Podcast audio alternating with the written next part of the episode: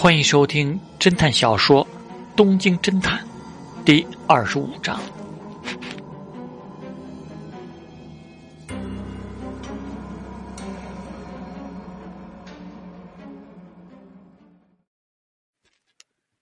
下午，伊东出现在安京微生物工业技术研究所，他调查高桥的工作场所和同事人际关系。安京微生物工业技术研究所位于下京区，前面是姨妈场厅，背靠西本愿寺，左边是龙之谷大学附属的初中和高校，右边则是兔拔二丁目。这个研究所是个只有两层的建筑，不过面积看起来不小。研究所接待伊东的是自保有术，伊东掏出名片递给自保，道：“小王。”对不起，我是伊东浩三，一个写小说的闲人。自保眼中闪过困惑，不过还是接过了名片。小华，对不起，伊东先生是吗？我是自保有术，您是历史学家，我们这里是科学研究单位。您到我们这里，自保的言下未尽之意就是说，历史和科学研究完全是截然不同的领域，一个是人文的，研究的是人类社会史。一个是研究事物属性和自然法则的，你一个历史学家跑到这里，纯粹是庸人自扰。历史也分为广义和狭义，广义的历史本身也包含自然史。从某种意义上来说，过去的、现在正在发生的都是历史。时间不断的前行，新的一秒都是旧的一秒的覆盖。有了人和事物，时间才具有意义。所以。历史和科学都无法孤立存在。白宝先生，不知道您有没有看过布封先生的《自然史》？德布封的《自然史》吗？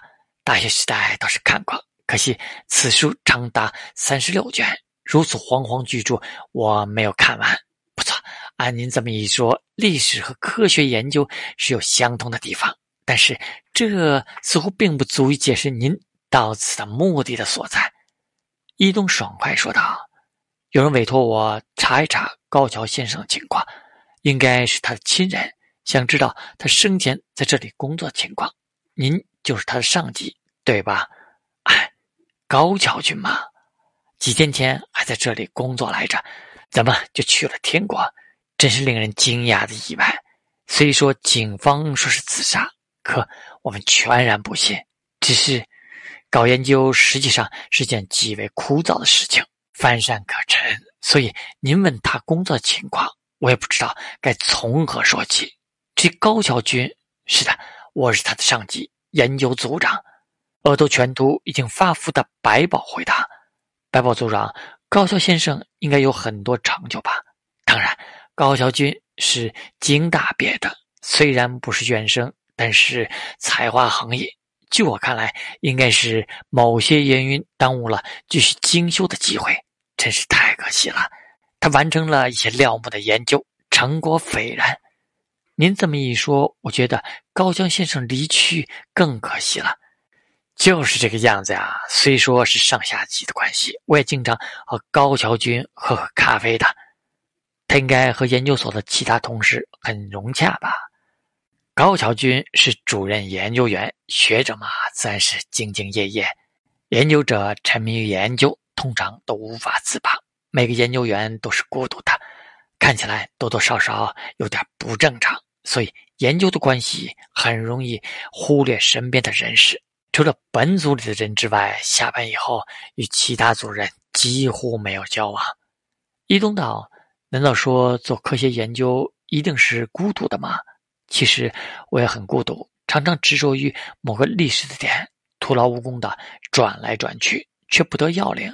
有时候也会发脾气。那么高桥先生会因为个人情绪与他人争执吗？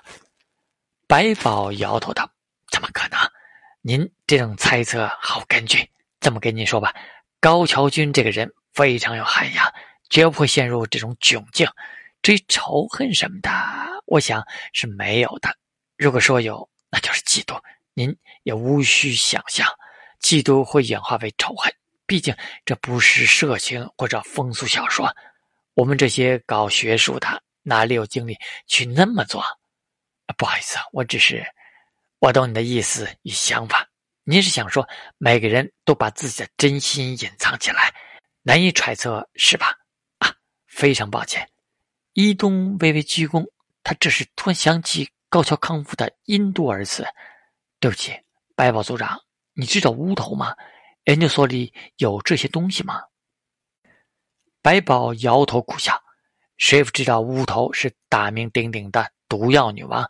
这种能迅速置人于死地的东西实在是太可怕了。再说，我们是研究生物的，不是研究毒物的，不可能有这种东西。